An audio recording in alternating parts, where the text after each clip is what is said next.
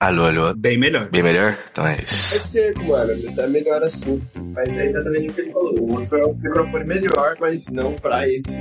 É, o, o- o outro, ele tem que configurar um monte de, de tranqueira pra ele funcionar de verdade. Assim, ele cru, ele é bem triste. Ele tem RGB. Ele tem, ele brilha. Que demais! Puta, aí é foda, hein, Tá mano? vendo? É Ele, isso. cara. ele, ele brilha e ele tem um, um símbolo de uma marca machista no, na lateral. Aí a gente não usa muito ele aqui. Ah, entendi. Aqui.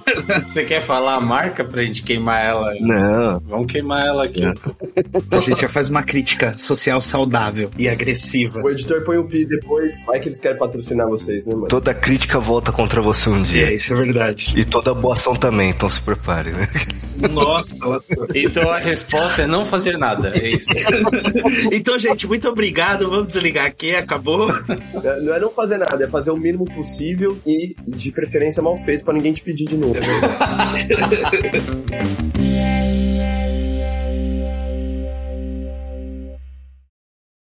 Tum, tum, tum, now recording! Acorda, cara! Acorda, gente! Acorda! Já começou!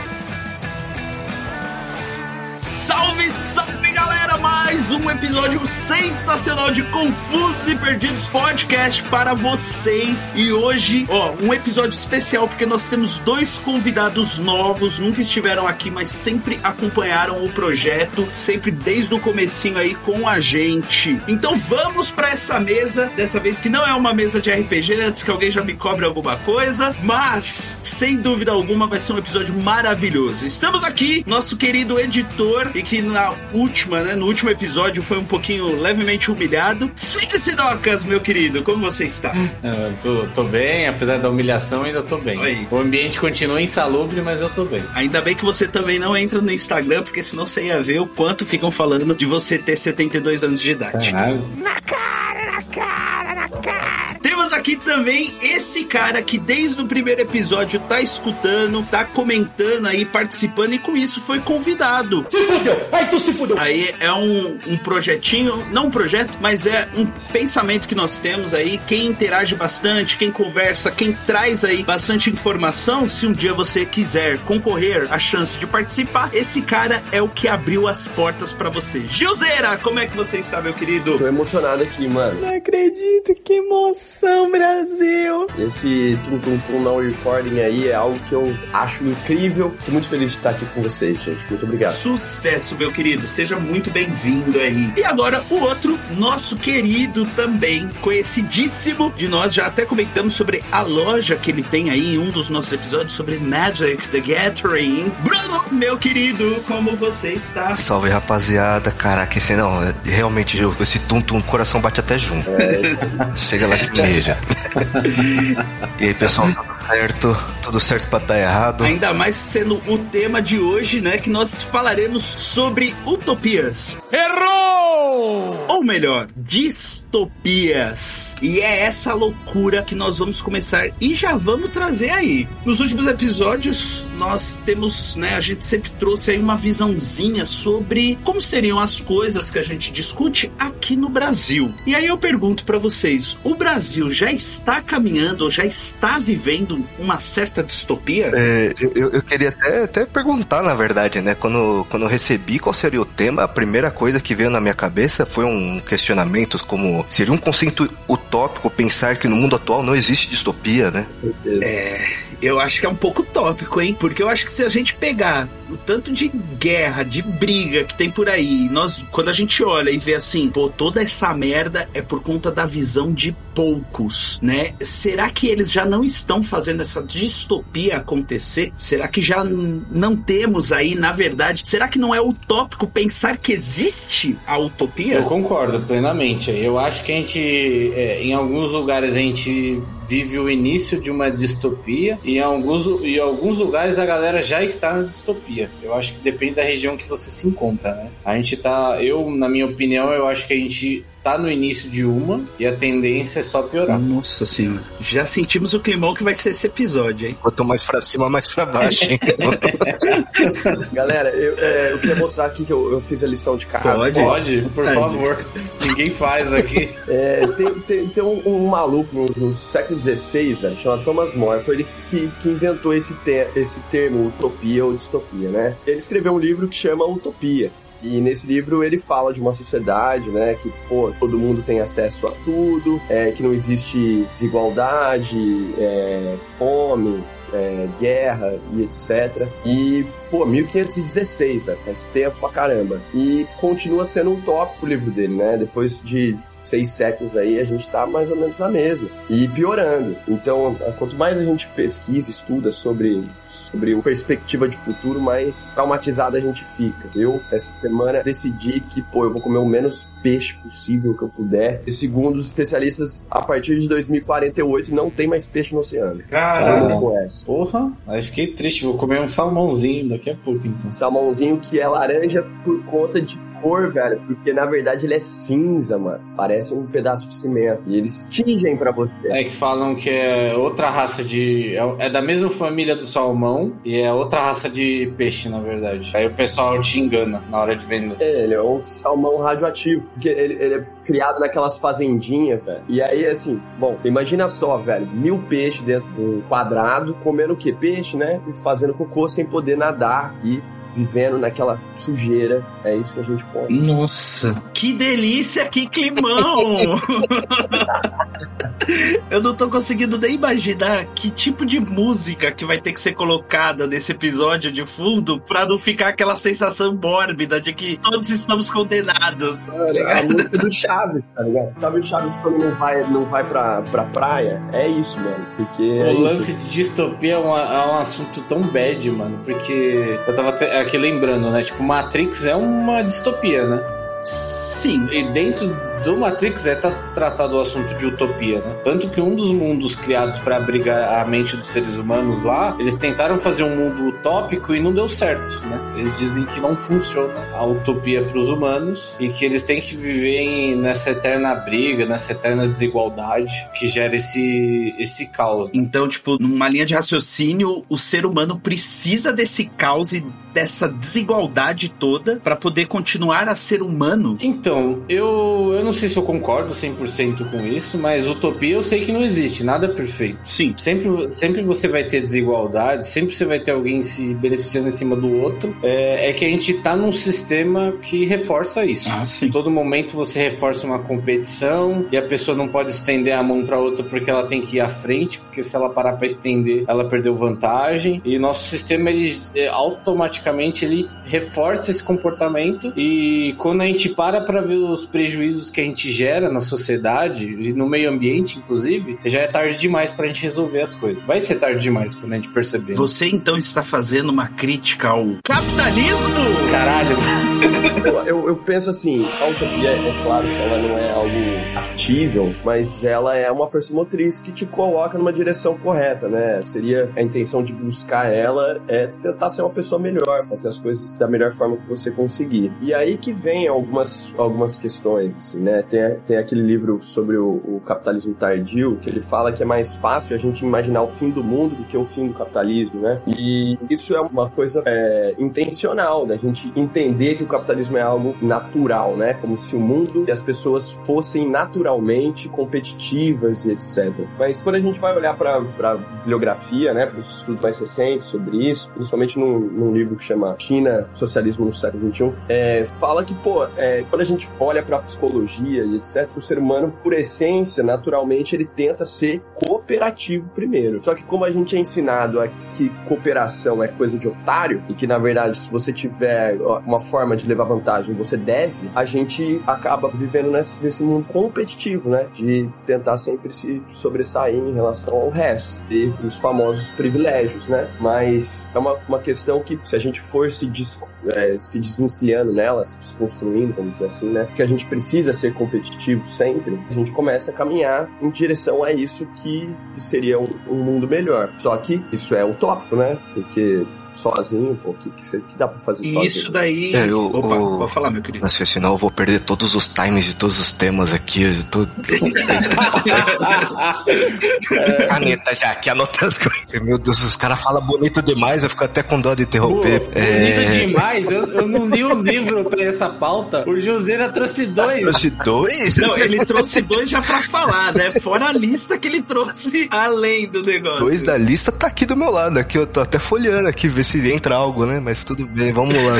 Mas é, eu queria falar sobre o ponto lá de Matrix, lá, lá de, de trás, que é uma questão que eu acho que hoje em dia a gente vive muito a, a parada da, da pílula, né? Se você quer entrar, de- descobrir qual que é a realidade ou viver no seu mundinho. E é mais ou menos isso, né? A ignorância é uma bênção, né? Eu sinto que as pessoas são mais felizes quando elas são mais ignorantes do que quando elas tentam entender o que realmente acontece, andar na rua e olhar pro próximo, né? Ver que tem pessoas que passam fome diariamente ao seu lado. Quantas pessoas dessas pessoas enxergam, né? Bem isso mesmo. Isso que a galera anda subvertendo esse, esse lance da pílula, hein? Pô, até isso eles estão tomando da gente, Tem, tem conceitos diferentes de pílula ainda. o cara não deixa nada pra nós. É porque tudo é nuance, né, mano? Cê- a sua visão da pílula ali, Sim. ela pode ser muito pessoal sua, e a galera adora. Eu acho que jus- entra justamente nessa visão de, tipo assim, é, enquanto o Juseira tava comentando sobre o... Nós somos ensinados a tirar vantagem, eu acho que tem muito aqui, né, estando no Brasil, aquele papo do jeitinho brasileiro. Que, assim, tem aquela visão do, tipo, ah, o jeitinho brasileiro, a gente consegue se desvencilhar de qualquer tipo de problema, mas ao mesmo tempo, o quanto que esse desvencilhar não é justamente passando a perna em alguém, né? Passando a perna em gringo, porque gringo lá fora recebe mais do que a gente, né? Passando a perna em alguém ali dentro do serviço, porque aí você garante alguma coisa melhor pra você. Não promoção, porque esses papos de promoção no Brasil, isso daí é utópico, porque promoção aqui você só ganha mais serviço, você não ganha mais dinheiro É que quero evitar a fadiga. né? Mas eu acho que tem muito disso. Isso tudo conversa com essas visões de que cada vez nós estamos caminhando mais e mais por uma visão tão distópica, mas tão distópica que a gente não vai perceber que nós já estamos vivendo tudo isso, que nós já estamos dentro de tudo isso. O que acaba acontecendo é que quanto mais você enxerga que existe a distopia, a desigualdade, enfim, existe esses todos esses problemas, mais ódio gera. E aí eu sou do da- do pensamento que o ódio é um combustível muito forte. O ódio motiva muito bem as pessoas para que as pessoas queiram que isso mude. O problema é que existe um equilíbrio entre querer que isso mude e querer assassinar todos os políticos. Então tem um, um intervém aí no meio, até porque querendo ou não, o maior problema da sociedade a gente não conhece nem o nome dessas pessoas. Foi uma coisa que a gente já discutiu, lembra? Eu até comentei do, do RPG, que eu queria fazer o, o, o RPG em que o inimigo seria justamente quem são essas pessoas. As pessoas que estão tão acima que a gente não tem noção, tipo, dos nomes, de nada. São tão poderosos que ninguém sabe quem são. Então, E é, e é meia dúzia. Uns malditos bilionários, é isso? Sim. Sim, porque é, é um negócio que, igual, eu tava conversando esses tempos com meu pai, e foi até esse assunto que gerou quando eu tava conversando com o Bruno, que eu veio a brisa assim que eu, pra explicar pra ele a questão de imposto, né, essas grandes riquezas e tudo mais, chegou ao ponto de que assim, o Silvio Santos tá mais perto, junto com a gente, ser pobre, do que ele tá perto do cara mais rico do Brasil, do terceiro lugar, tá ligado? Eu acho que nem do terceiro, eu acho que do quinto ele não chega perto. E aí, tipo, parando e tal, eu falei, mano, mas quem é essa galera, velho? Quem é esse cara que é o mais rico? Ah, ele é de, de tal empresa, de tal conjunto de empresas. Tipo, e você para e olha assim, você fala, mano, essa pessoa é inatingível, tá ligado? A gente não tem a menor noção de quem seja, a aparência e tudo mais. E se colocar, tipo, a foto, você vai olhar e vai falar assim, ah, esse é só um cara X aí qualquer. Se não colocar a foto e falar, ah, esse cara é tal pessoa e tem tanto de patrimônio, a gente não tem noção, mano, tá ligado? Tipo, eles são, eles são tão inatingíveis que se eles andarem na rua ao seu lado, você também não sabe o que tá andando, tá ligado? Você não sabe do poder que essa pessoa tem. Ó, eu, eu vou fazer, vou fazer um, um exercício com vocês aqui. Talvez vocês Ah, saibam, né? não, mano, eu não, não, não, eu me recuso, não. Eu já parei de estudar há muito tempo. Dá uma volta no quarteirão aí. Droga. Não, mas era de pensar. é, tem um cara, velho, que tá subindo nessa, nessa, nesse ranking de Satanás, que é dos caras mais ricos do mundo. E ele vai passar e vai, vai assumir o primeiro lugar esse ano ainda. Eu, eu queria que vocês chutassem assim. do que, que ele produz, o que, que ele faz. Ele é dono do quê? Mano, de farmacêutico. Eu acho que seria de coisa relacionada a alimento. Os alimentícios da vida aí. Também não. É muito distópico, velho. É uma. é- pensa né, no, no tema do, do, de hoje. É, tanto que rolou uma treta recentemente por causa de- da China querer invadir Taiwan e a galera começou a criticar porque Taiwan é a única que produz esses tipos de chips em nível nanômetro. Eu acho que é esse tipo de tecnologia, não é? Mano, esse cara ele tem, ele, ele tem potencial, mas não, velho. O mundo ainda tá muito pior do que isso, velho. Ó, fortuna do, do, do rapaz, é um rapaz de, oito- de 74 anos. Rapaz, É de 186 bilhões de dólares agora em 2023 e ele é dono da Louis Vuitton. Mentira. Marca de luxo, mano. Putz. Exatamente. Porque qual que é a pira, velho? Ele vende pra nós a ideia de que a gente pode comprar essas coisas que são luxuosas pra gente tentar se sentir próximo deles. Ou do Silvio Santos, como o, o, o Lontra falou aí. Quem que tem grana pra comprar, sei lá, uma bolsa Então. de 30 pau, velho? 500 pau? Ninguém. E como é que esse cara é o cara mais rico do mundo? Então, interessante porque eu vi recentemente uma, que a estratégia dessas empresas elas estão se elas estão fazendo dois tipos de estratégia, né? Elas criam um perfume que é caro pra gente, mas ainda é acessível. Se você parcela em 12 vezes no seu cartão de crédito, e também tem aquele produto que ele é inacessível, que é aquela bolsa com o preço do seu carro. Exato. Aí esse produtinho aqui é pra você falar, ó, é pra classe média ali, pra acessar, e tem esse produto que não é pra classe média, que é pro cara, é artigo de luxo, pra valorizar a marca. E os caras gastam mil reais pra produzir e o cu- produto eles vendem a 40 mil por causa que tá a etiquetinha da Louis Vuitton, né? Exato. Que é tipo pra deixar bem assim explícito a separação de realidades, né? É isso. da ilusão, ó, você tá tendo uma ma- um produto da marca Louis Vuitton, mas pra quem comprou de 40 mil, a pessoa de 40 mil sabe que ela tem o produto de verdade, sabe? Você tem o chaveiro, o merch. Hum, Isso, e, e o outro ele tem o produto, ele tem a bolsa, ele tem o sapato de couro de cobra da Tasmânia, sabe? Exatamente. caralho. Mano, o cara mais rico do mundo, velho, é o cara que vende ideia. Essa ideia de que você, em algum momento, vai ter a grana. E, e, assim, é quase como se fosse um item mágico, mano, sabe? Trazendo um RPG aqui. Você ter esse chaveirinho é como se você tivesse. É, Você tem uma aura bônus ali, né? Você ganha ganha uma um- aura bônus ali nos lugares que você entra. um certo bônus. Você ganha um, um buff de, de pessoas acharem que você é gente fina e um debuff de, de tifes quererem te encontrar mais cedo. Caralho! É, A analogia foi muito Eu não boa. entendi, mas tá tudo bem. Quem é mais burro tá sempre muito feliz, Julinho.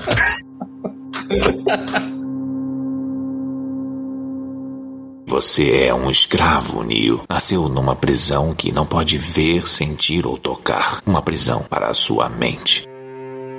Tanto é que nessa brisa, por isso que até, tipo, os paralelos, né? Conhecidos aí que vendemos a torta e a direito, eles acabam sendo procurados, né? Porque, tipo, aquele paralelo de 100 reais que imita uma bolsa da Louis Vuitton ou de alguma outra marca. Uma réplica original. Isso! Ah, o Luiz Vitão, né? É aquele que em vez de vir, tipo, o chaveirinho que é um espelho de verdade, vem um plástico que reflete um pouco, tá ligado? De alumínio, né?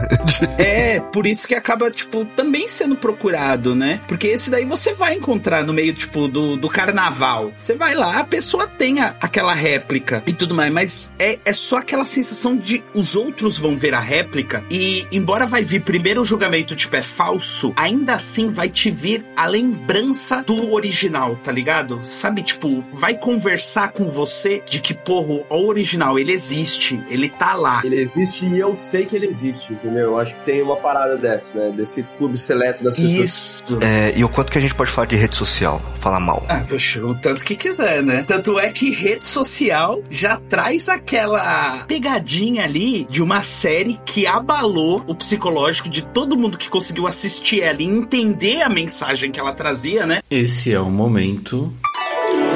Conselho de vida Porque tem muita gente que acaba, infelizmente, acho que justamente por conta da educação, não tem aquela visão crítica, não é desenvolvida com qualidade. Mano, Black Mirror, né? Rede social, ele joga na nossa cara de que a gente já tá assim, ó. Ó, eu tô dando risada e apontando o dedo na cara de vocês pra vocês verem que vocês já estão fudidos. E vocês não estão entendendo. E esse foi o momento. Conselho de vida, condão não traz. E assim, eu acho que o Black Mirror, é, ele é da idade. Né? Você fala assim, nossa, isso é muito Black Mirror. É coisa de velho, mano. Porque tudo que, que, que aparecia na primeira temporada, segunda temporada, já é realidade, já. Uma coisa que já acontece. Cada vez mais próximo, tanto que Black Mirror foi, assim, agora essa sexta temporada, eles tiveram até que ter um- uma mudança de, de orientação lá, fazer coisas no passado, etc. Porque, velho, a piada tá, tá gasta já. Tipo, falar, ah, não, então vai ter uma inteligência artificial que, que emula uma pessoa que já morreu. Mano, a gente vê isso pra torta e à direita, velho. Todos esses filmes blockbuster, mano, nem o morto tá seguro de trabalhar, velho. Você vai trabalhar depois de morrer. É, mas isso de, de morto não estar seguro já é um, é um medo que as pessoas já sentem, assim, desde, desde sempre, na verdade, né? Aí eu vou morrer e aí o, o- pode ter o legista indo mexer no meu corpo e fazer algum abuso. E aí agora, além disso, você ainda vai trabalhar depois de morto. Nem descansar você consegue. Exato. Caralho, me deixa em paz, inferno. Não aguento mais.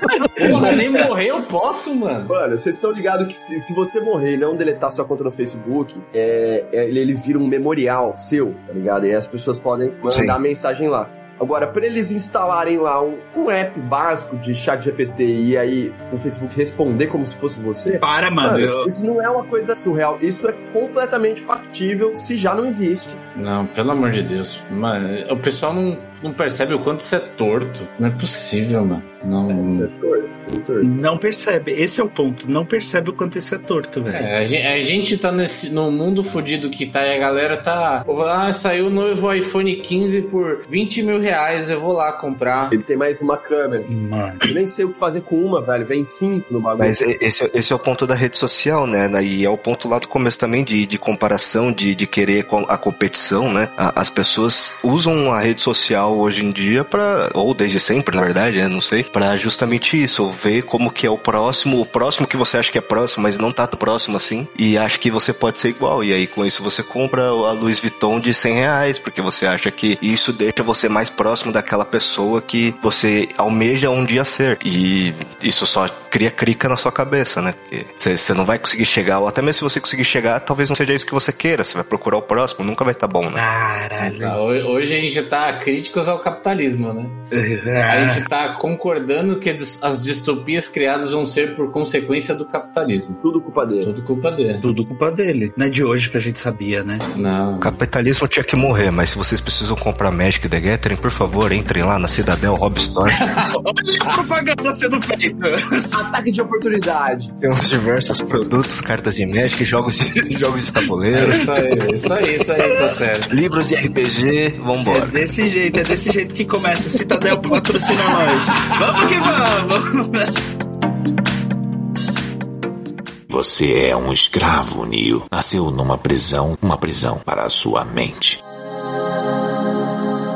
Pensando no, em toda essa discussão e tal, tem um- um- uma coisa que é, pô, o, o artista, ele é, assim, eu tive um professor que falava isso, né, que é como se ele fosse uma antena, né? Então ele vai captando essas, essas mensagens, decodificando e transformando isso em alguma coisa, né? Então a gente tem, velho, é, hoje na cultura pop, na cultura é, é, de, de literatura, várias, várias obras, cara, estão cantando essa bola há muito tempo já, né? A gente pensar, sei lá, o Admirável Mundo Novo, o, o mil- 1984, esses livros foram escritos em 1940, sabe? É, falando do longínquo futuro de 1980. E, pô, velho, você pegar esse livro e, e- ou um filme que foi feito depois, que é muito bom também, e, e, e pra analisar e colocar ele em paralelo com o nosso contexto, não tem o que pôr nem tirar, parece o cara é um profeta. eu vou, eu vou, vou, vou acrescentar um adendo, assim, que eu não li sobre, tipo assim, eu vi uns é, youtubers comentando sobre, né? Que o autor, você até me corrija se eu estiver falando besteira. O autor de 1984 ele era socialista, né? Sim, só que ele fez esse livro base, é, como se fosse uma crítica, os livros dele, não só esses, né? Acho que ele fez aquele Revolução dos Bichos também, não foi? Isso, é, exatamente. É, então ele, ele fez pensando no comunismo. Ele era uma crítica ao comunismo na época. É, é, assim, não ao comunismo, ao stalinismo, né? A forma como a União Soviética estava lidando com Sim, sim, é. Não tinha comunismo na época, era só socialismo, mas era uma crítica direta, né? Porque ele tinha uma visão mais soci- social-democrata, mais sócio-liberal, sei lá. Isso. E ele não, ele não concordava e todos esses livros eles eram uma forma de criticar o stalinismo e a União Soviética da, e a forma de governo da época, né? Só que hoje a gente no completo capitalismo, talvez com algumas nuances diferentes, é, tipo um- só uma embalagem diferente do que está descrito no livro, a gente vê que as críticas se encaixam perfeitamente, né? A gente é eternamente vigiado, tem nossos dados vendidos, Exato. É, você tá conversando com o seu amigo sobre um produto e chega uma propaganda no, do produto no seu celular, tá ligado? Totalmente intrusivo. Você tem os seus dados vendidos, você recebe propaganda de, de um produto que você. de um site que você nunca se cadastrou na vida. E toda hora a gente tem o nosso comportamento moldado através de propagandas. E a gente acha que é natural, porque vendem que é natural pra gente, né? A gente até conversou recentemente sobre programas infantis, no, inclusive o, o- episódio anterior é, a gente comenta um pouco, né? Só que nem, é, o- os programas infantis eles saíram do ar. Por quê? Porque eles dependiam da propaganda infantil e, e ela- só que ela foi proibida. E por que, que ela foi proibida? Porque elas destroem o nosso senso de o, o senso do cérebro da criança e, e mudam a forma de pensamento da criança. E tem pesquisa científica sobre isso. Transforma a realidade dela. Isso, a criança ela fica muito consumista. E era uma coisa que não tinha antes dessas gerações, sabe? E, a- e a gente tá vendo cada vez mais gerações mais ansiosas, também porque a gente descobriu sobre ansiedade, sobre depressão e tem estudado mais, mas realmente a gente tem muitos reforços negativos de coisas que a gente não. eh, são inalcançáveis. Aquele, aquele brinquedo pra criança de 300 reais, só que ela mora na periferia e não consegue adquirir. E cada vez mais a gente tem esses reforços. Então, o capitalismo ele gera essa angústia, sabe? A gente não vê, a gente não percebe. A gente já tá meio que num futuro distópico, só que ele tá bem embaladinho. Tanto que toda vez que alguém traz esse debate em algum órgão público, alguma coisa, é taxado meio como louco, como biruta, sabe? Como, ah, você tá viajando, você tá indo muito longe, você tá louco, é maravilhoso, é só você trabalhar que você consegue. E Isso é foda, mano. Isso é foda demais. O Mano Brown ele fala que assim, o que é o que é vendido pro rico é vendido pro pobre também, assim, essa é- é- essa a propaganda ela atinge a todo mundo. E aí assim, o, o- você me, me falando me veio uma coisa na cabeça, cara, que é uma brisa. Por exemplo, o cara que inventou a internet, na internet em tese, pra quem viveu os anos 90, começo dos anos 2000, era essa possibilidade de liberdade de criação,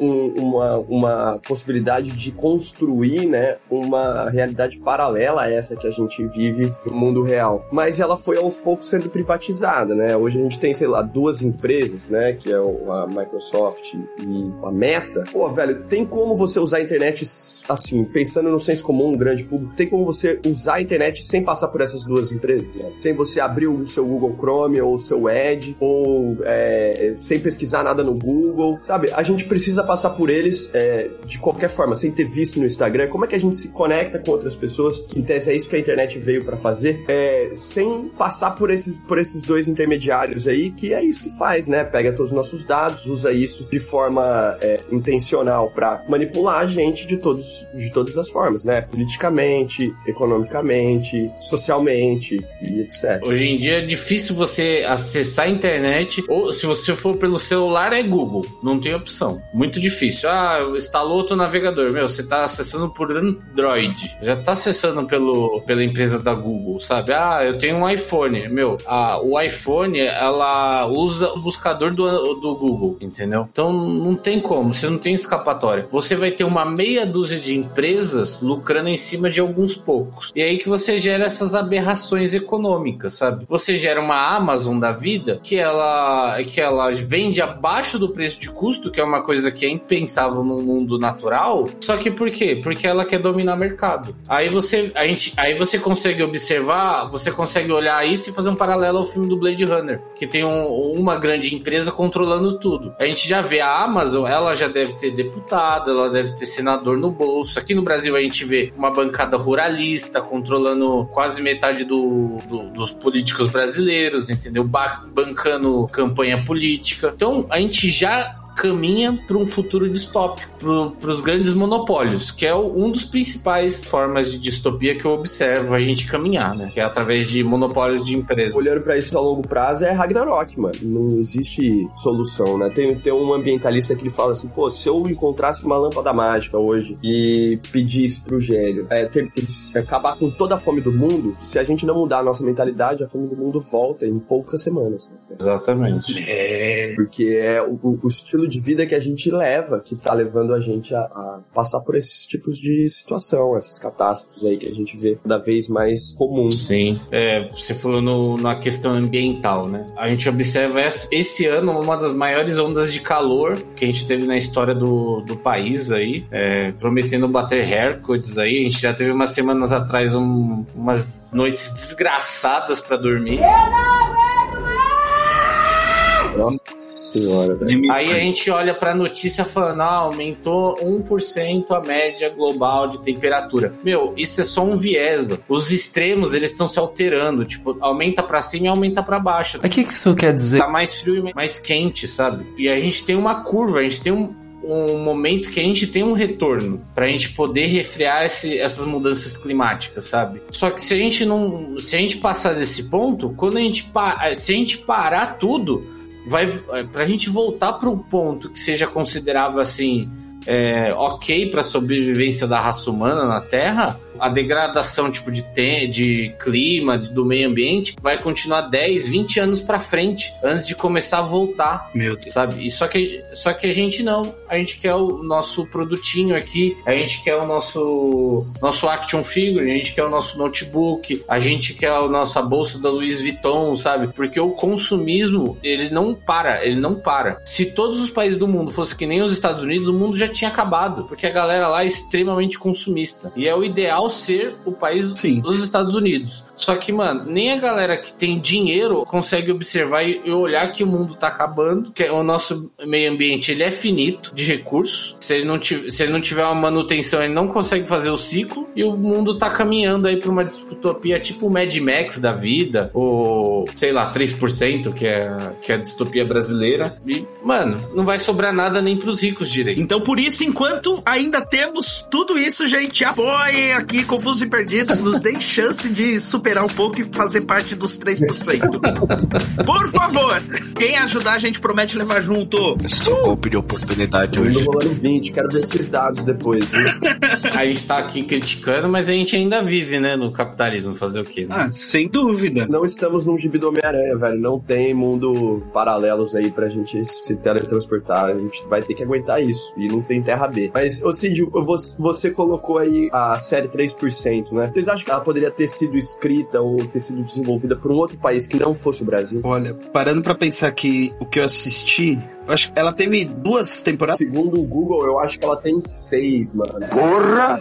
Tudo isso? Seis temporadas? Quatro temporadas, desculpa. Ah, bom. Caramba. Bastante também. A quinta tá rolando já. Eu vi duas e olhe lá. Eu não sabia que tava rolando ainda. É, eu assisti a primeira, já foi assustador o suficiente. Então, cara, eu acho que pelas condições que eles mostram, conversa muito realmente com o que a gente tem, né? Porque eu acho que até o, próprio nome da série é para falar sobre isso, tipo a quantidade de pessoas que realmente têm alguma coisa no Brasil, os que não estão sobrevivendo apenas e os que não estão se enganando de que não estão só sobrevivendo, porque tanto é que isso a gente vê muito, né, aqui no Brasil, a galera que classes, né, média, e que acha que já tá muito acima dos outros e não percebe que meu, na verdade você continua sendo só mais um explorado. A única coisa é que você consegue comprar o seu salmão, que não é salmão aí, no momento que você quiser. Salmão cinza fingido. Então, eu acho que, tipo, se a série fosse feita por outro país, primeiro ponto, eu acho que ia vir muito da visão desse país relacionada. Tipo, vamos dizer que fiz, os Estados Unidos fez essa série baseada realmente no Brasil, né? Veio falar do Brasil. Ia vir uma coisa muito, muito estereotipada do que eles acham, como funciona. A gente ia falar em espanhol, né? Portunhol. Aí ia ser despacito a, a trilha sonora.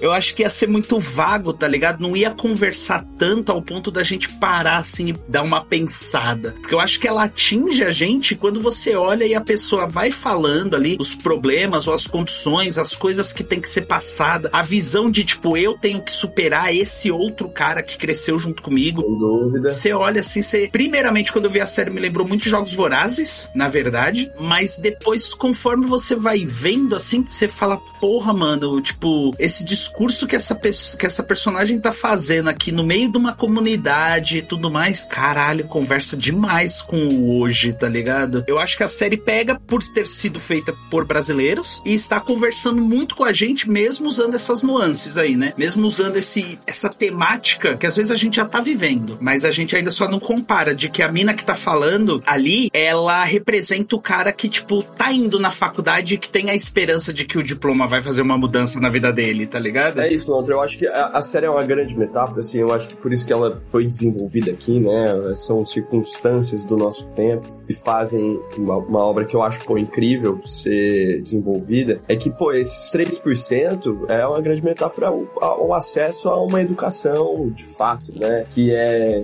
o- o- essa possibilidade de você ser um player dentro do- da, da sociedade, né? Uhum. Então, É NPC, mano. E a gente, a gente vê isso de fato, né? Sim. O acesso à educação, o incentivo à educação, como isso também é, é muito privado das pessoas, né? Você, é uma frase que eu uso bastante, é que a gente não sente falta daquilo que a gente nunca teve, sabe? Não é algo que passa pelo nosso radar. E as pessoas que descobrem, né, que conseguem de fato entender que o show de Truman é um programa de televisão, são pouquíssimas, mano. A maioria das pessoas são NPCs. Caralho, mano, esse episódio vai ser muito Dalmas.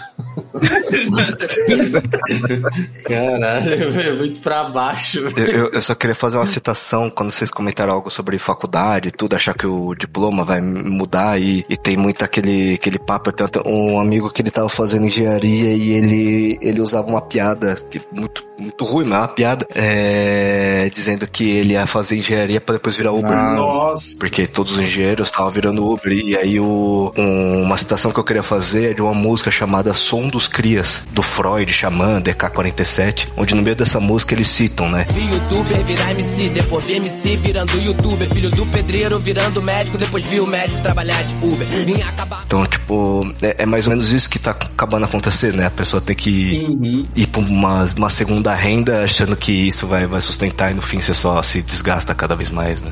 Ninguém tá seguro. Ninguém tá seguro. Mano, e é assim, eu vejo muito pelo hoje, né? Tipo, professor e tudo mais, lascado na vida e na mente. E, tipo, mano, é muito engraçado. Porque tem uns alunos meus que eu olho e vendo justamente como que é essa vida, assim, de youtuber, o fazer a graça e ganhar dinheiro pela internet e tudo mais. E aí eu olho, eu falo, mano, a maior enganação que me venderam foi de que, tipo, a faculdade era o que ia fazer eu sobreviver, tá ligado? Tipo, eu sobrevivo, não tô reclamando da minha formação nem nada, mas só que, mano, o tanto de incentivo hoje em dia, e isso daí eu nem sei o quão distópico é, mas o, o- a quantidade de incentivo que você vê uma galera que tá tirando uma grana fodida e que essa galera literalmente fala assim: ah, não, eu só fiz a escola, só fiz o ensino médio, o resto eu larguei e tudo Não, a mais. gente pode pôr até algo mais, mais atual, né? Que é a questão dos jogadores de League of Legends largando o ensino médio. É verdade. Porque eles querem dar a vida no, no jogo. E assim, o ensino médio ele, ele é obrigatório, inclusive, né? Se você larga o ensino médio, Sim. o conselho tutelar tem o direito de ir lá bater na sua porta e, e bater na sua cara depois, né?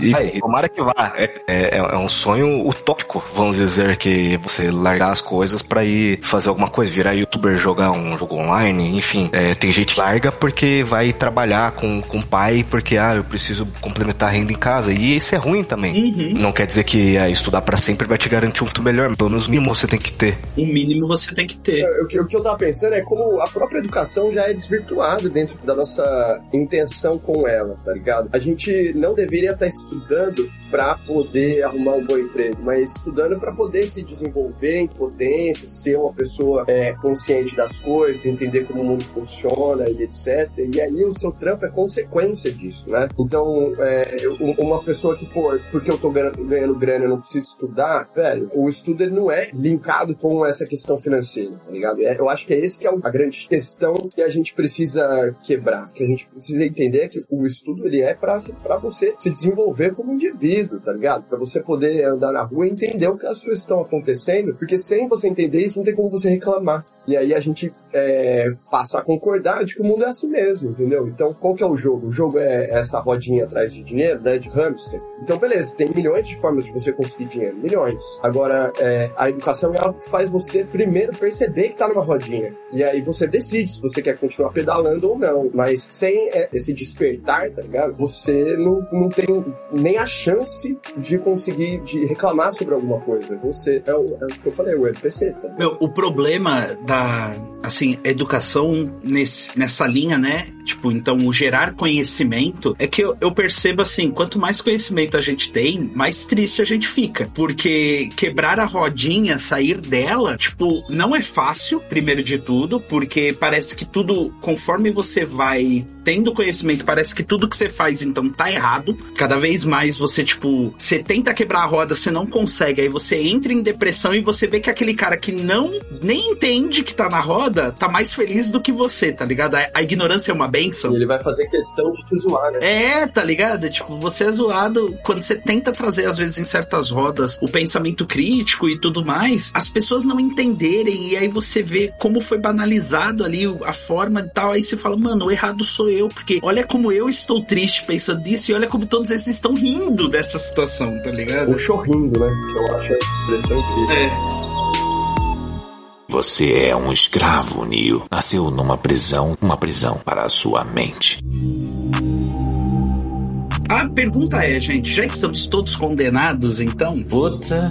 Eu tenho uma visão muito bad do mundo, mano. Então, eu prefiro me, me abster de dar essa resposta pra não deixar mais bad esse programa. Aqui. Bom, é isso. É o, o, programa que a gente trouxe mais cabeças, assim, pensantes, e a gente vai ver aí que quem vai escutar vai sair de uma tristeza. Por favor, não desistam da gente. Se você chegou até aqui, finaliza, escuta depois desse. Vai, eu prometo que vai ter mais risadas. Gente. Será mesmo? Eu, eu, diria mais. Eu diria que, que vocês perderam como capitalistas um time de fechar a parceria um psicólogo, um psicólogo, um, enfim, uma rede de psicólogos e deixar o depois de terminar seu episódio o contato deles para que as pessoas assim terminam de ouvir já opa, calma aí, que eu vou estou necessitado. É. Vou atrás de tratamento. Caralho, mano, a gente devia ter feito essa parceria mesmo.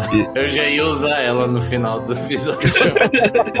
Os participantes do episódio já iam sair garantido, né? Quatro vagas aí. Tem uma visão em relação à, à escola que não não só escola, escola, faculdade, tudo que tudo seria um networking, né? E isso é a nossa maneira de falar inglês no meio do, do, das frases portuguesas, mas tudo bem.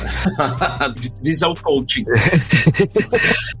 e aí, eu lembro muito bem de, de quando estar no, no ensino médio, principalmente, né? De, eu estudei a vida inteira numa escola particular, e aí no ensino médio eu acabei indo para uma escola pública. E aí tem uma diferença muito grande de, de ensino, de interesses, de, de tudo em geral. E quando eu entrei no ensino médio, eu que foi, virou uma chavinha na minha cabeça. E eu acho que eu comecei a, a enxergar o mundo de uma forma diferente. Comecei a entender que não é mais. O, o mundo não é mais utópico, o mundo existe dor, o mundo existe desigualdade. E participar da escola fez com que eu conhecesse as pessoas, eu entendesse um pouco mais das dores, é, que isso gerasse uma empatia para que pensamentos fossem criados e fossem aplicados no dia a dia. Então acho que não só pelo estudo a escola seria assim algo importante que as pessoas fizessem, né? Agora voltando um pouco mais nesse ponto das pessoas largarem a escola, justamente por isso, para que você conheça novas pessoas, para que você entenda melhor como que funciona o mundo ao seu redor. Acho que é um ponto de partida importante. Caralho. Verdade, assim, no, seu caso você teve uma mudança, né? Essa mudança gerou as contradições, as, os questionamentos sobre as contradições. Mas a maioria das pessoas, independente de, das classes sociais, assim, uma boa parte delas, pelo menos, a maior parte, elas não têm esses questionamentos levantados, sabe? Elas não têm quem tá na base mais baixa dificilmente sobe, e quando sobe acha que conquistou porque é uma coisa que se diz na sociedade, né? Que se você subiu, é que você mereceu. Bela mereceu. É, ela mereceu. Eu mereci. Foi porque eu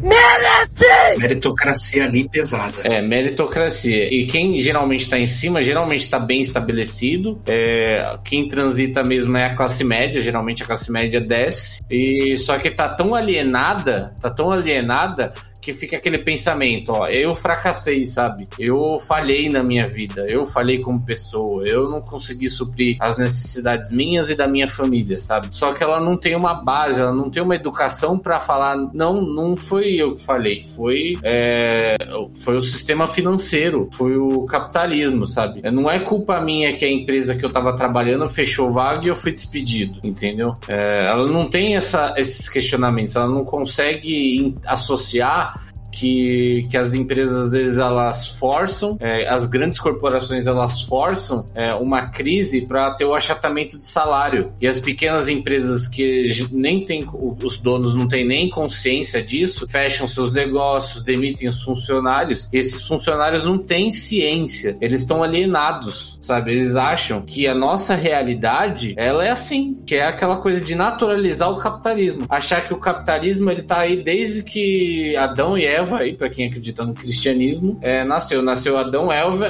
e o capitalismo ao lado, sabe? Isso mesmo, Adão, Eva, Ramalho. Mas eu, eu acho que assim, eu, é que a gente tá conversando e, e, principalmente essa relação da escola particular e escola pública são um acesso a diferentes perspectivas de vida, tá ligado? É, você não tem uma perspectiva de vida de que você tem força para transformar alguma coisa que não seja o seu quarto, tá ligado? É, mas você pode hum. começar por ele. Então, pensando assim na, naquilo que a gente tava falando antes de abrir ser um papo bad e tal, eu acho que a gente ainda tá aqui, tá ligado? Uhum. Pô, eu tenho pra trocar, mano. Eu tenho pra trocar. Tá porra!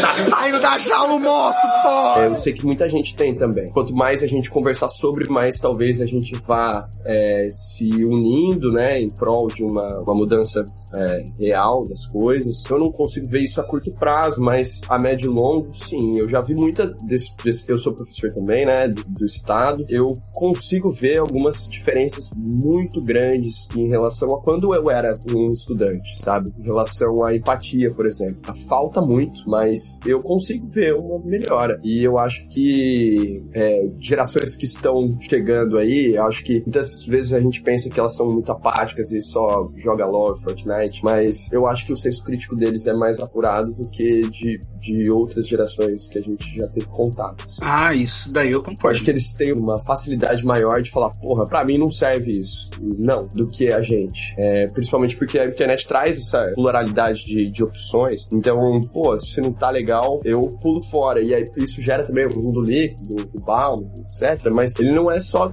ruim, não é todo ruim. Tem, tem coisas legais aí que a gente pode explorar. Sim, sim, é de, de, de verdade, acho que é, eu concordo com você. É que assim, o meu, o meu desânimo é assim, a gente viu que nem nas últimas eleições a gente elegeu um presidente, puta, é o presidente da distopia, né? Ele, ele só veio na hora errada. Daqui 20 anos pra frente, acho que ninguém ia questionar ele direito. É, o Porque a galera da esquerda, a galera progressista, que seria o que elegeria o Lula, governos mais à esquerda, elas não ocupavam ocupavam os espaços da internet, sabe? Eram, eu não via youtubers que falavam abertamente que eram de esquerda, sabe? Eu via a galera que era de direita e tinha aquela galera que não, não falo de política, ah, não, é todo político é corrupto, sabe? Mas eu não vi uma galera se posicionando à esquerda, assumindo que era de esquerda, eu via muito poucos, tem algumas exceções, claro. Isso da, da minha visão, entendeu? Hoje, hoje em dia eu vejo mais esse posicionamento, mas parece que a gente, a galera mais à esquerda, ela é meio atrasada atrasada para ocupar esses espaços. Ô Cid, mas eh, já parou para pensar que isso pode ser o algoritmo não querendo te entregar isso? Sua bolha, né? É, porque qual seria o, o motivo do algoritmo te passar algo que possa fazer sair dele ou sair da, dessa bolha? É, é, eu vou continuar te entregando aqui é, banheira de Nutella, vídeos de gols, o top 10 do Ronaldinho Gaúcho e por aí vai, saca? Eu não vou te entregar coisas que façam você pensar. Sim, sim.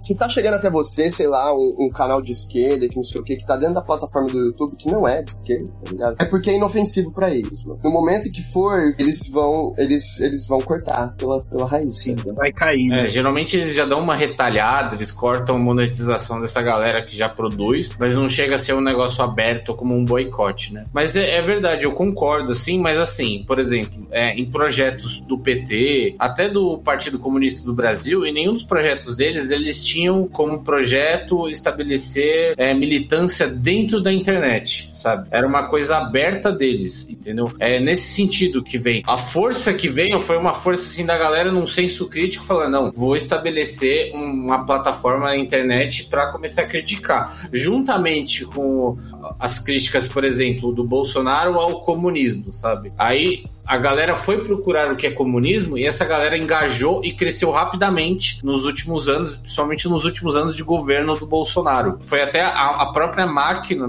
acho que, de, acho que meio que sem querer ali, com a galera pesquisando, a, alavancou essa galera do é, comunista, que se diz comunista, que estuda, que fala bastante sobre essa galera, mas é uma galera assim que veio, tipo, é uma galera jovem, sabe? Uma galera nova, tem 30 e poucos anos. Tá bem fora dessa galera progressista que apoia o governo. Inclusive, recentemente, até o PCdoB andou expulsando alguns membros mais jovens que estão na internet e não sei nem dizer qual que é o motivo, mas só tipo, ah, vocês não fazem mais parte ou vocês não se adequam mais à nossa plataforma de governo. E é, é disso que eu digo, assim, a, a galera da esquerda não se estabelece, sabe? Hoje eu vejo uma união maior do que eu via, talvez esteja um reflexo mesmo da internet não me entregar, porque eu, no, pro algoritmo não interessa que eu tenha uma crítica ao próprio, a própria internet que é gerida por esse sistema, ganha com esse sistema, sabe? Mas ao mesmo tempo eu acho que vem muito da falta da gente ocupar os espaços também, né? A gente precisa ocupar o espaço, a gente precisa se unir para que a gente poder batalhar por um futuro melhor, entendeu? Porque se a gente sentar no nosso nicho, fazer o nosso trabalho, pegar nosso salário, for para casa e tipo e simplesmente sentar e tipo assim, até numa crítica para mim mesmo, ficar tipo criticando enquanto eu olho na TV as coisas ruins acontecendo, elas não vão continuar acontecendo. A gente vai votar lá no nosso político preferido, que nem o Lula, que ele tenta ali articular com o Centrão para ter uma, uma política modesta, que não vai mudar grande coisa para o nosso país, e ainda vai continuar gerando desigualdade e vai ser isso mesmo para o futuro. E a gente continua caminhando ladeira abaixo. É, tem uma coisa assim que, que eu uso como metáfora, que é assim, é, tá ligado? Aquela praça, não passe naquela praça porque ela é perigosa. Uhum. Se você deixa de passar naquela praça e todo mundo deixa de passar naquela praça, o que, que acontece com aquela praça? Ela fica perigosa de fato, tá ligado? A gente estar nos lugares, ocupar os lugares fazem com que a gente iniba várias coisas que poderiam ser ruins e nocivas a, a nós, né? O, o, coletivo, ele tem é, esse poder. E não é uma, uma questão de, pô, velho, todo mundo tem que ler o Capital, 600 páginas de, de economia. Não é isso, cara. É simplesmente você parar pra pensar, assim, é, é, qual classe eu pertenço e pensar nas coisas que seriam melhor, boas para você como trabalhador, sabe? O que você espera da vida, ou que conseguir pensar de forma empática com o seu vizinho, com o seu colega de trabalho, melhor. Mas só de a gente pensar de fato do que, que eu espero da, da de, de, política pública. Ou... Cara, tem coisa mais distópica, pô. Vocês moram em São Paulo aí. Cara, tem um, dois rios que passam no meio da cidade e eles fedem bosta, mano. Ah. Sim. Sabe, tipo, não é possível você falar assim, cara, é, é, isso é uma coisa tão naturalizada pra nós, meu irmão mora aí também. E assim, é como se ele sempre fosse um rio fedorento. Mas não, mano. E ele não precisa ser. Quanto custa pra limpar? Eu não sei, não me interessa, mano. Eu quero saber se o pato é macho ou fêmea, né? Eu quero a porra do ovo. Limpa essa merda, mano. É isso. Se a gente começa a perceber onde que o capitalismo de fato pega no nosso pé, né? Onde que é o nosso cutuca, né, ou alguma coisa, já é o suficiente. Porque aí o despertar para reclamação, né, começar a reclamar, as coisas já começam a se transformar de alguma forma, né. É, eu, eu não sei se foi o Cid que falou no começo, mas que, pô, a raiva, o ódio é uma puta força motriz. Foi o Bruno que falou. Bruno, é isso aí, cara. Eu concordo plenamente. A raiva eu acho que desperta e faz a galera se imobilizar, né? Que eu acho que é o. A, a gente não tem o dinheiro no bolso, mas a gente tem a raiva, né? É o combustível. Sim, é o que faz a gente levantar jantar todos os dias. Exatamente, né? Vamos ser sinceros. Vou mostrar pra eles como é que é ser um, um funcionário oprimido, mano. Vou mostrar pra ele. E aí você vai e se oprime mais um pouquinho.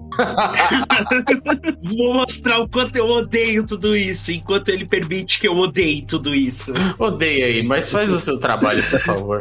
Entrega no prazo. Nossa, E, caraca. e antes do prazo, né? E com algum diferencial, por favor, tá? Sim, sim. Não vá fazer qualquer coisa, porque isso os outros já estão fazendo. Faça direito essa qualquer coisa sua. aí. Talvez no fim do ano eu consiga comprar mais uma Ferrari e você ganhe o seu panetone.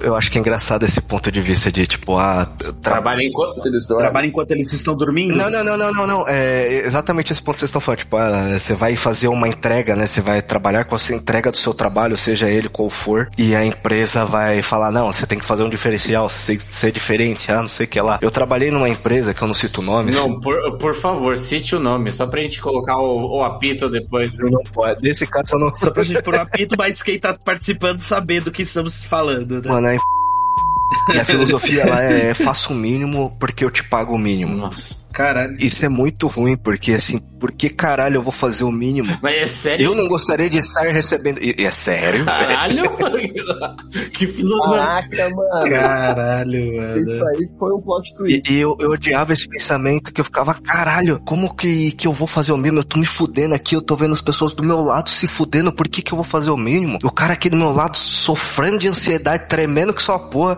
Como que eu não, como que eu não vou ajudar, saca? Como que eu não vou olhar o outro setor e ver que eles estão se fudendo lá? Como eu não vou pensar em como melhorar isso? E aí você olha nos setores que recebem mais dinheiro, sempre os de cima, e eles estão lá fazendo o mínimo. E eles não recebem o mínimo. Nossa, cara. Nossa, mano. Isso gera diversas revoltas, saca? E eu tinha uma conclusão pra isso e eu borboletei em algum momento. Ah, não, aí não. Íamos chegar em algo. Lembrei, lembrei. E a gente tinha uma piada que é tem essa parada não que no final eu tenho que trabalhar o suficiente pra no final do ano o meu patrão comprar um carro novo, né? Isso, exatamente. E nessa empresa a gente tinha que trabalhar quatro vezes mais, porque era quatro sócios. Puta merda. Porra. Nossa. Puta vida. Nossa, e a bala. Abala muito. Meu, mas só que nessa daí é, é aquela visão que aqui no Brasil existe, né? Do vestir a camisa, né? E tipo, eu vejo assim vários problemas no, no meu emprego atual, justamente desse ponto do tipo assim, todas as pessoas que vieram antes vestiram tão bem essa camisa de tipo fazer assim, ah, vou fazer isso que tá fora do, do meu serviço para que isso daqui, esse espaço vá pra frente. Só que nunca foram agradecidas por isso, tá ligado? Nunca veio uma bonificação. Muitas vezes não vinha sequer um obrigado, né? Tipo, meio que assim, o vestir a camisa no Brasil parece que assim, é uma obrigação. Porque se você está empregado, é um favor que estão fazendo. Porque se você não quiser, não se preocupe, vai ter quem queira, né? E assim, eu trabalho na educação, todo mundo que já ouve o podcast sabe disso aí, sabe? Até de várias reclamações que eu faço. Mas é ridículo quando você olha assim, igual eu mesmo, me, já me recusei em certos momentos de vestir a camisa ou de fazer algumas coisas que eu falava, mano, mas tá errado isso. Tá errado eu virar e falar assim, não, beleza, vou fazer, sendo que eu não recebo pra isso. E tipo. Essa atribuição. É, e assim, igual uma vez eu e o professor de história, a gente pintou a quadra do, do colégio. Tipo, mano, na hora, no dia foi engraçado, pá. Aí depois começou, tipo, mano, nós não somos pintores, nunca pintei uma quadra na minha vida até aquele momento. Então, tipo, a, a tinta não era, tipo, a certa e tudo mais. Então teve um negócio que começou a descascar depois, por conta de chuva e tal. E nós ouvimos reclamações. Aí eu parei assim, eu falei, mano, isso daqui tá muito errado, velho. Porque o certo era ter contratado o cara pra fazer isso daí. Então nós já fizemos porque nós vestimos a camisa da animação, É. mas, tipo, tá muito errado de ter que fazer isso daí, velho. Muito, muito errado, tá ligado? Mano, eu vou comentar aqui de uma situação. Senta que lá vem a história. De uma empresa na qual eu fiz parte aí, o, o Bruno conhece também. Ele já comprou dessa empresa. Não vou citar nomes. Não, tem que citar pro editor por o pi também. É o. o- Eu saí, já não faço mais parte desse grupo, mas eu ouvi de um funcionário lá que tinha contato o seguinte comentário, né? É, um dos sócios, né? Claro que tinha que ser o sócio, tava achando ruim porque a galera não queria fazer hora extra, porque o ambiente ele é totalmente insalubre, no sentido assim, tipo, você não pode conversar. Uhum. Você não anda com seu celular, você não pode conversar. É, Que isso? é, das, é das 8 às 6 só trabalho. É das 8 às 6 só O trabalho. chicote levava de casa ou eles tinham lá? Ah, Eles tinham lá porque você podia desembalar os chicotes da, do cesto lá e você podia usar, entendeu? Você que se chicotava ou tinha uma pessoa que chicotava você é, eles pagavam uma pessoa pra te chicotear, porque eles não iam chicotear, né? né? Depende da forma de prazer que você busca. Vou deixar aí aberto isso daí. Aí eu, eu soube que um de- dos sócios, achando ruim porque a galera não ficava pra fazer hora extra, é, perguntou se podia processar ou podia obrigar os funcionários a fazer hora extra. Tá sabendo legal. E aí ele descobriu que não, né? Descobriu que não, mas, mano, isso pra mim é um absurdo, cara. É um absurdo. Mano, a galera não quer ficar, mano. E acabou. Por que, que você quer obrigar, mano, o cara a ficar? Cadê o livre mercado? Os caras querem livre mercado no. Isso! O que, que é isso? Vamos voltar pra cá. e- Pra eles, pros outros não, né? Sim. É lindo. E o sócio chega na empresa de, de tarde só, né? Claro. É, de chinelo, Era sócio saindo pra fazer unha no meio do dia. é, o cabelo molhado, acabou de sair da natação, filha da puta. Ah, eu vou sair mais cedo porque tenho cabelo pra fazer, sabe? É esse tipo de coisa. E, mano, a galera que fazer hora extra, não queria fazer hora extra, achava ruim, tá ligado? Meu E, mano, eu sem zoeira, tinha gente que era duas horas e meia de transporte público, mano. Duas horas e meia, duas, duas horas e meia de transporte público. Ô, mano, pelo amor de Deus, cara. Sem empatia Nossa nenhuma, mano. O cara, pra, pra trabalhar, é, eu- um dia, é, a cada dois dias, ele trabalha um só pra chegar no trabalho. Então, exatamente. É exatamente. Gente, eu ficava impressionado porque eu ficava pensando, pô, será que eu conseguiria? Aí a e eu sei que a pessoa tava indo porque ela precisava, tá ligado? E, eu, e é um negócio assim que é, o quanto ao extremo você tem que estar pra você se sujeitar a esse tipo de situação, entendeu? Uhum. É bem isso.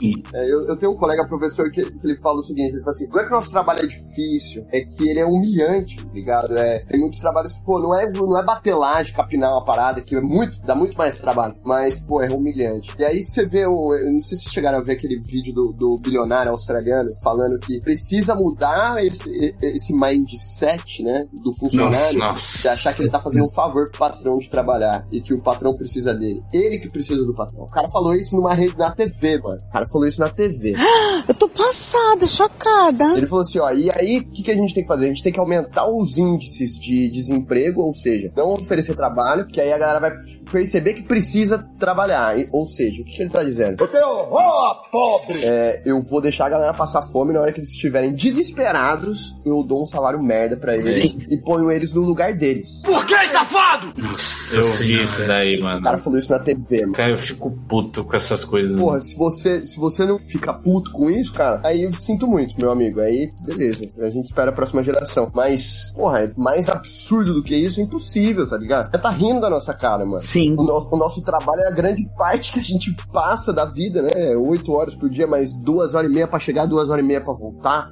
Pelo amor de Deus, mano. O que, que você faz além disso? Você dorme. É isso, sua vida é lá, tá ligado? E, pô, nem o obrigado, como o Dom falou, aí. Aí você usou, né? Tipo assim, a gente deixa pra próxima geração. Isso daí é engraçado porque conversa muito, tipo, essa semana, literalmente, veio um professor, que eu lembro que uma vez a gente tava conversando e tal, e ele sempre, mano, metia o pau na geração atual. Metia o pau. Não, porque na minha época, não sei o que, não sei o que, e ele reclamando dos alunos, e, e o filho dele tava na escola. Teve um dia eu olhei assim, eu já tava, tipo, saturado, o dia já tinha sido caótico. Eu olhei assim, falei, mano, mas você tá reclamando dessa geração e falando tão bem da sua, mas foi a sua que educou essa geração de hoje, velho. Então, tipo assim, Então essa, sabe, tipo, não tá conversando muito bem. A gente fala assim, ah, deixa pra próxima. Mas, mano, se a gente não souber educar a próxima, tipo, a culpa é nossa, tá ligado? Igual dessa galera. Tipo, não, porque na minha época ia pra rua e não sei o quê. Mano, show ia mesmo, mas você não soube passar esses princípios, velho. Porque a galerinha que você tá reclamando da internet e tudo mais são seus meus filhos, tá ligado? Tipo, é muito chocante isso, porque quando a gente para e pensa, vem as críticas, vem os pensamentos, por que que tanta gente hoje em dia olha e fala justamente não quero ter filho? Porque assim, será que eu vou ter um filho para que eu e ele passemos necessidades, né, no futuro? Ou eu me mantenho para ter uma vida de maior qualidade aqui no agora, em meio ao que eu tenho? Só que, mano, também vem aquela, será que se eu tiver um filho, eu vou saber passar as coisas certas para ele? Porque eu vejo muito assim, eu tenho, tipo, vários alunos que já tive reuniões com os pais e eu vejo que nós crescemos naquela visão de, tipo, fazer uma faculdade, ter conhecimento, né? Estudar, a carteira assinada que você vai conseguir por conta desse, desse estudo ou desse esforço. Então a gente dava um valor pro conhecimento. Hoje em dia, essas gerações não têm isso, porque os pais cresceram, conquistaram as coisas, podem olhar pro filho e o filho não ter que passar pelo meme, né? Que a mãe fala assim, depois a gente volta. Então eles dão as coisas para essas crianças e eles não têm, tipo, uma visão de assim, ah, tô estudando para o meu futuro. Porque assim, por que que eu preciso estudar se meu celular quebrar hoje, amanhã meu pai já comprou um novo, tá ligado? Então, tipo assim, será que a nossa geração conseguiria, tendo todas essas crises de pensamento, ansiedade, depressão e tudo mais, será que a gente conseguiria transmitir para a próxima geração com qualidade isso daí? Ou a gente já desistiu e a gente não vai fazer ter uma próxima geração? Isso daí também já vem, porque a próxima geração já tá aí. Nossa.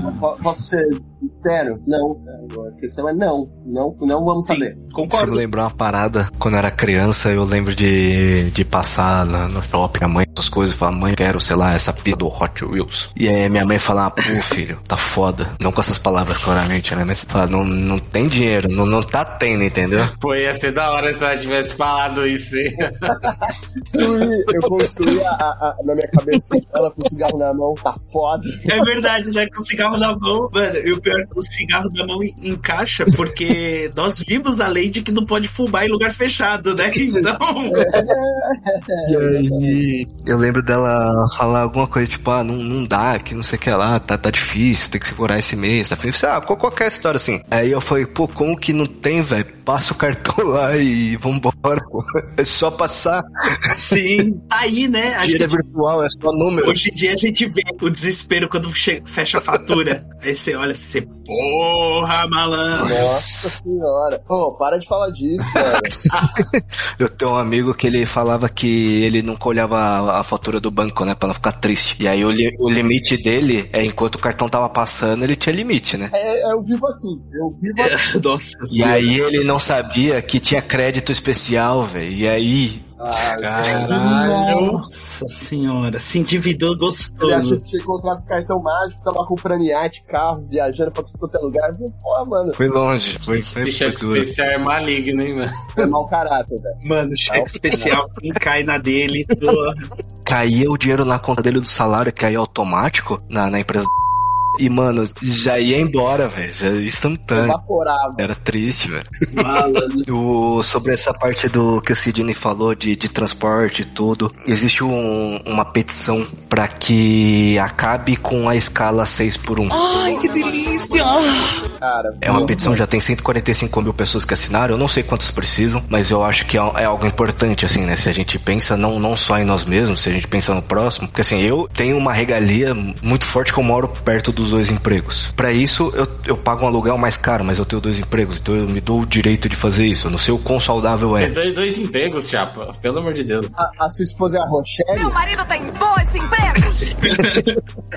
Eu prefiro, por exemplo, estar a 20 minutos dos dois empregos do que estar longe, pagar menos e mas ter um, um transporte público mais demorado. Mas em um desses empregos eu, eu conheço algum, algumas pessoas lá dentro que moram muito longe. E são duas horas de transporte e tem que entrar às 7 horas da manhã e, puta, você acorda que hora, saca? Você, acorda junto com o cara que vai dirigir o ônibus. Sim, você já tá lá junto com ele, né? Sim, é foda. Mano, e nessa daí você brincou, né? Tipo, sua esposa é a Rochelle, aí o Gil soltou. Mas, mano, eu lembro no ano de 2022, porque não sabemos quando vocês estarão escutando esse episódio, né? Quando vocês vão querer apontar o dedo pra gente, pros convidados, sobre tudo que a gente falou.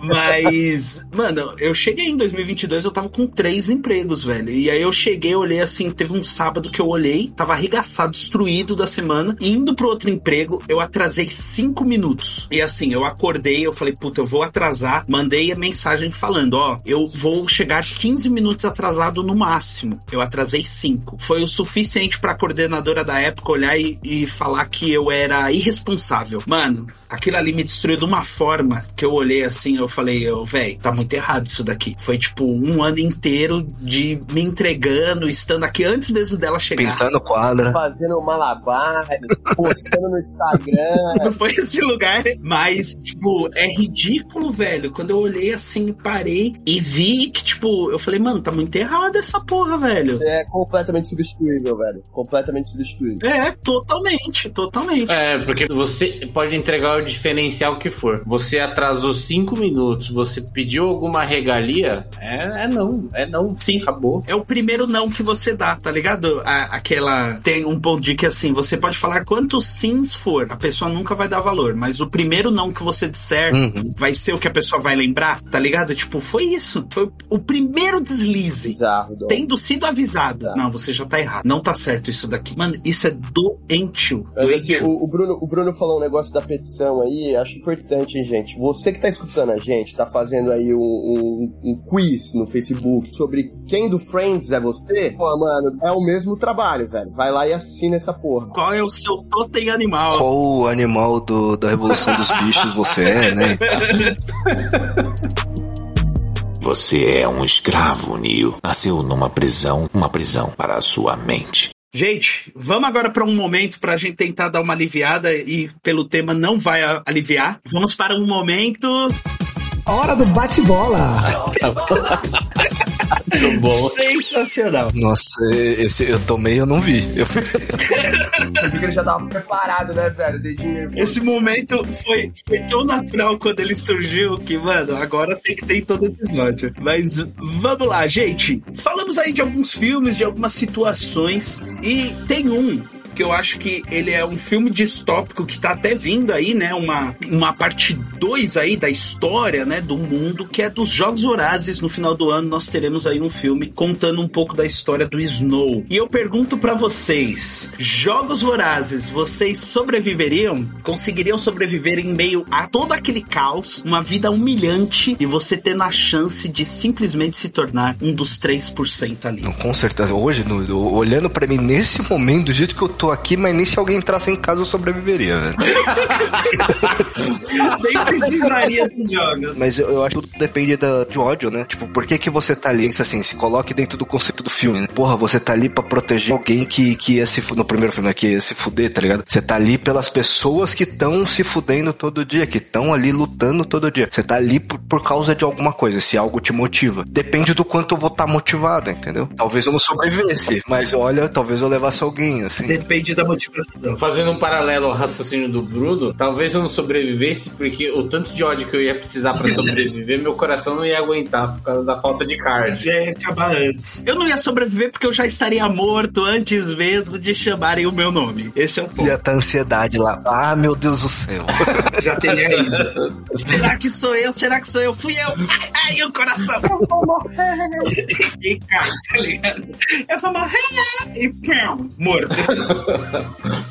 Eu acho que, assim, pra mim é difícil sobreviver a lasanha que tá no forno aqui, velho. Mas todas as skills que eu tentei lapidar ao longo dos meus 30 anos não servem nenhuma pra um teste de sobrevivência. Nossa, importante, né? Tipo, as skills que vocês têm hoje te ajudaria? Não, não me ajudaria. Um natural. É isso que eu ia tirar. De séries, quais séries vocês recomendariam pra, tipo, pra dar uma aprofundada aí nesse pensamento? Ou uma que vocês olharem e falaram assim, porra, mano, bateu pesado isso daqui, olha que brisa, aumentou ali o seu grau de conhecimento. Alguma aí a recomendar, gente? Posso começar? Pode, pode. Mano, Fundação, velho. Braba. Caralho, essa daí eu tô ouvindo falar, eu tenho que arrumar onde assistir isso daí. Chama, chama, chama no DM. Eu já ouvi falar dessa série, é bem interessante, né? Pelo que o pessoal fala. E tá bem feita, né? Sim, tá vindo a nova temporada, ou já veio, eu acho. Acho que chegou a segunda, né? Já tá melhor, mas, mas assim, o material base é muito fantástico, mano. E assim, as coisas que eles. Algumas algumas das coisas que eles começaram a, a interferir na, no, no, no, livro. Também, algumas eles acertaram na mosca, assim. Eu acho que o Asimov ia estar tá feliz da vida. É, pô, vale a pena ver. É da Apple TV. Mano, Apple TV parece ser coisa de burguês, mas ela custa 5 pontos por mês. É isso aí. Netflix é coisa de burguês. E só tem porcaria. Não anda tão fácil mesmo defender a Netflix. Brunão, você ia falar aí? Eu ia dizer que como, como eu tenho dois empregos e do, da meia-noite às seis eu durmo, eu não costumo assistir muitas séries, filmes em geral. Mas Dona Raíssa, minha esposa, ela assiste bastante coisa. E de vez em quando eu vou, vou acompanhando, eu vou vendo, e eu vi ela assistindo esses dias o Conto de Aya. Hum, é fantástico. Eu vou te falar que é uma facada no, no fígado. Eu ia falar no rim, mas só tem um, né? Então aí ia ficar difícil. E é pegado é forte, é difícil de assistir, eu diria. Sim. Cid, tem algum aí? Eu tenho um, eu não vou, eu não tenho série. Pode ser um filme a barra HQ? Pode, pode. V de Vingança. Acho excelente. Olha, tem um excelente futuro distópico ali. Tanto o quadrinho, o quadrinho é melhor, assim, em estrutura e história, mas o, o filme, assim, é, é muito bom. Acho que ele entrega bem o... a mensagem. Né? É, bem interessante, principalmente o final ali. Acho que o final representa bem o. É pesado. É pesado ali. Pesado. Muito bom, muito bom. Além dos que a gente já comentou, né, durante o episódio, eu vou dizer que um, eu comecei a assistir justamente quando eu vi a pauta, e aí eu já tinha escutado falar, eu falei, ah, vou dar uma olhada olhada, né? Que é o Expresso do Amanhã. Hum. Porque, visto que a gente já comentou até no episódio, né? Essa questão de que, assim, estamos fazendo as coisas, seremos condenados pelas nossas próprias atitudes. A série traz isso daí de uma maneira, mano, é muito massa. Porque é literalmente a, a Terra entra numa nova era glacial e é justamente em resposta à própria atitude dos seres humanos. Eles mandam, tipo, uma bomba na atmosfera para ajudar no calor, aí depois por conta dessa bomba, tipo, tudo escurece, aí eles mandam uma outra, e aí nessas condições químicas aí, de uma com a outra, acaba resfriando muito a Terra. E, mano, fica a humanidade inteira em trilhos de trem. Só que esses trilhos estão no mundo inteiro. Então fica esse trem aí, tipo, mil e um vagões, correndo. Já a série se passa, já se passou sete anos. E fica passando aí pela Terra, né? Eles interligaram os continentes a partir disso daí. E eles têm, tipo, mercado, tem todas as coisas, né? Tipo, os alimentos dentro dos vagões do trem. Dentro dos vagões existe ainda as castas sociais, porque, tipo, as pessoas ricas que conseguiram ajudar a patrocinar isso daí. Aí tem aquelas as pessoas pobres que são conhecidas como os fundistas, né? Que estão nos fundos, eles invadiram o trem e então, tipo, até dentro disso tem ainda as camadas sociais, tem revoluções e tudo mais. E foi bizarro, porque assim, eu comecei a assistir a série meio, tipo, despretensioso né? Ah, vou assistir só pra eu comentar no episódio. E, meu, quando eu acabei a primeira temporada, eu tava mal, tá ligado? Eu olhava assim, eu falava, caralho, velho, que merda é essa? Tá ligado? Bateu muito pesado. É uma série, ó, sinceramente, ela é caótica. Caótica mesmo. Então, vale a pena aí também. Você é um escravo, Neo. Nasceu numa prisão, uma prisão para a sua mente. Acho que nós podemos seguir aqui. O Gilzeira mandou pra gente, enquanto estava elaborando a pauta, sobre livros de aprofundamento curricular. O que eu acho interessantíssimo, justamente por conta de uma crítica que eu mesmo soltei aí, que é a visão crítica. A gente não cobra, as pessoas não recebem né, um incentivo para ter uma visão crítica dentro da escola. Às vezes tem até o conteúdo, mas quando você vai ver, assim, a pessoa não tem conhecimento suficiente para ler aquilo e entender o que ela está lendo. Então, o Gil trouxe aí vários livros que, mano, me surpreendeu, na verdade, ter Akira, né? Que nós temos aí até o, o filme, e é um filme do caralho, do caralho. O filme, ele passa a mesma mensagem do, do mangá? É quase ipsis literis, mano. O Akira, o mangá, ele tem muito mais, né? Ele segue mais a história, né? Hum. Conta de outros personagens e tal. Mas, pô, o, o, o mangá 1 é o que é o, o filme, é suficiente, mano. O filme é do caralho, pode assistir. Sim, eu lembro quando assisti o filme, foi até na Band. A Band tinha isso de passar filmes, né? Tipo, de anime e tudo mais. Japonês. E, mano, foi do caralho. Do caralho. Eu era novo até. Foi um filme que marcou bastante. A gente citou Matrix, né? É, como filme. É o Neuromancer. Não sei se vocês já leram o, o esse livro, mas ele é o primeiro hum. cyberpunk. Ele que, que constrói esse conceito, tá ligado? E aí é no Neuromancer que existe a ideia de Matrix, né? É, é nesse livro que cunha esse, essa expressão. Então é um universo cyberpunk, etc. E tem uma forma de você acessar a nuvem, né? E aí quando você acessa essa nuvem, você acessa ela de forma presencial. E, pô, tem muitas camadas. O Neuromancer é o primeiro livro de uma trilogia, tá ligado? E é um livro que flui bem, principalmente para quem tá familiarizado com o conceito de Matrix, assim, vai entender tudo. Eu imagino, um livro dos anos 70, quem leu a primeira vez ainda tem entendido nada. É, eu imagino. Mas hoje em dia ele é muito próximo do que a gente vive. Assim. Eu ouvi falar, eu não li esse livro, mas eu ouvi falar dele muito por conta de Matrix, né? Que ele serviu de base, né? É um ótimo universo para jogar RPG, inclusive. Então aí vem aquela pergunta que você queria fazer, né, Gilzeiro? Ah, meu Deus do céu. Ah, e aí, Dom? Vai mestrar nós? Mestra nós, mano. Pô, por favor, velho. Por favor, mano. Olha isso, olha a cobrança aí no ar. Ai, vai dar certo, vai dar certo, vai dar certo. Isso daí, só preciso me organizar. Nunca te pedi nada. Ao vivo. E aí a gente moe. Quem sabe a gente não vai até atualizando a galera aí. Depois desse episódio traz essa mensagem positiva, né? De um amanhã um pouco melhor. Isso, isso, João. Isso aí, João. O start pra transformação é isso. Ter uma mesa de RPG mestrada por Dom Olha aí, já lançamos essa daí. Caraca. Gente, a minha cabeça já tá entrando em parafuso aqui. Foi como eu disse bem no começo para vocês, a pauta não é sólida, né? É algo pra gente ter como uma base e eu vi que foi uma base assim mini, porque o tanto de discussão, os caminhos que nós fomos foi absurdo, mas foi sensacional aí. Também acho, foi muito bom. Trouxemos alguns pontos e os que não trouxemos, às vezes é até bom para que a gente não entre em mais paranoias ainda. Até pensei em algum momento trazer a, a pauta do, do, coronavírus, mas eu falei, não, acho que nesse momento a gente pode encerrar, talvez uma parte 2 depois, mas não, hoje não. Vamos dar um tempo aí, tipo, deixar mais uns 10 ou 12 episódios de positividade, né? De uns assuntinhos legais, aí a gente vem com parte 2 aqui, uma continuação. Falar de filmes felizes aí no próximo. 10 comédias românticas. Vamos falar até mesmo de, de gastos, né? Vamos falar bem do capitalismo aí em algum episódio. E aí depois a gente volta. Mentira, não terá isso. Não aguarde este momento. Você é um escravo, Neo. Nasceu numa prisão, uma prisão para a sua mente.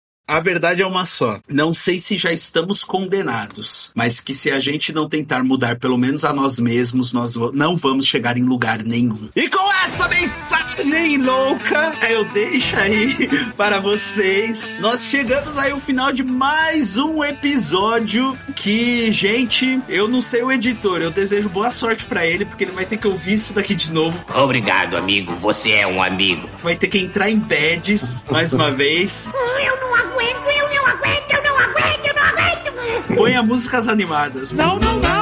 Mano, isso daí é a maior distopia. Falar de coisas sérias colocando musiquinhas animadas, assim, sabe? Eu tô aqui nessa conversa escutando a trilha sonora de Blade Runner. Mano, eu tô ouvindo aqui músicas medievais de taverna. Pra ser o, um momento na minha mente não, não entrar em pânico, entendeu? Ai, caramba. Bom, meus amigos, é isso. Muitíssimo obrigado a todos vocês que chegaram aqui com a gente. Eu sei que vocês ficaram com aquela sensação de como assim não deu para continuar. Vamos trazer sim esses dois loucos mais uma vez, que eu realmente acho que ficou muita coisa ainda que dá pra gente discutir, mas assim, a gente precisa sobreviver também. Não se preocupem que teremos uma continuidade. Gilzeira, muitíssimo obrigado aí por ter participado, por ter aceito esse convite, por ter aberto essa possibilidade até aos nossos outros seguidores. Se isso está acontecendo, a gente chamar alguém que interage, que conversa e tudo mais, isso é 100% graças a você. Continue interagindo, por favor, hein? Não é porque atingiu essa meta aqui, agora a gente tem que dobrar a meta. Caralho.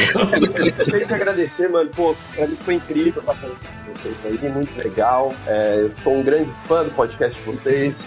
Pouco dizer que é o meu favorito.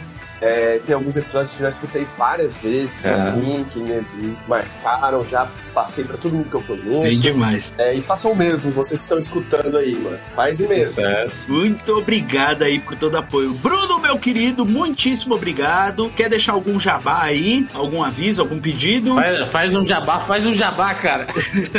faz o jabá, faz o jabá. Gratuito desse jeito, aí eu fico muito agradecido, nossa. Patrocina nós, patrocina nós.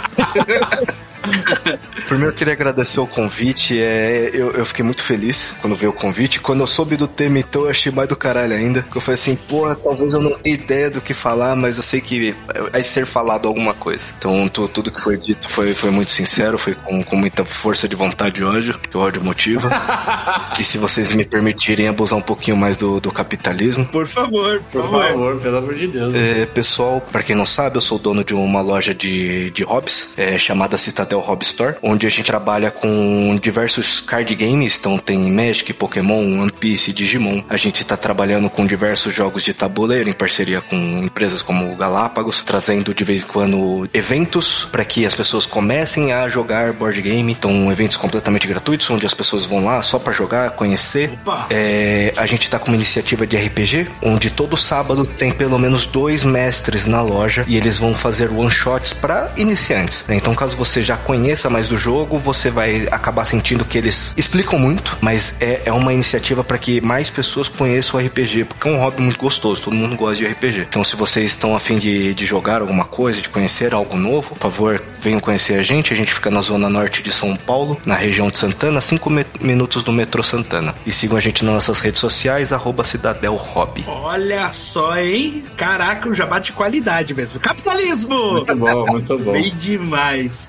Sidocas aí, algum jabazinho, algum aviso, pedido? É isso aí, segue, segue a gente nas redes sociais aí, acompanha, assiste os episódios até o final, por favor, que isso ajuda no algoritmo do Spotify e dos outros agregadores de podcasts. Recentemente entramos na Apple Music de podcasts, então assiste lá, escuta lá, na verdade. Isso. E muito obrigado também. Segue a gente no YouTube que a gente vai estar tá postando os episódios lá para quem não tem nenhum agregador. Isso, verdade. É isso, gente. Mais uma vez, muito obrigado a todos aí que participaram deste episódio maravilhoso. Obrigado a você que chegou aí ao final. Espero que você esteja bem e junto com a gente seguimos em frente. Então, muitíssimo obrigado, gente. Curtam e compartilhem e vamos que vamos. Confusos e perdidos podcast rumo a um futuro não tão distópico. Falou! Falou! Que essas palavras não sejam como lágrimas na chuva. Nossa, que. Pra que isso, velho?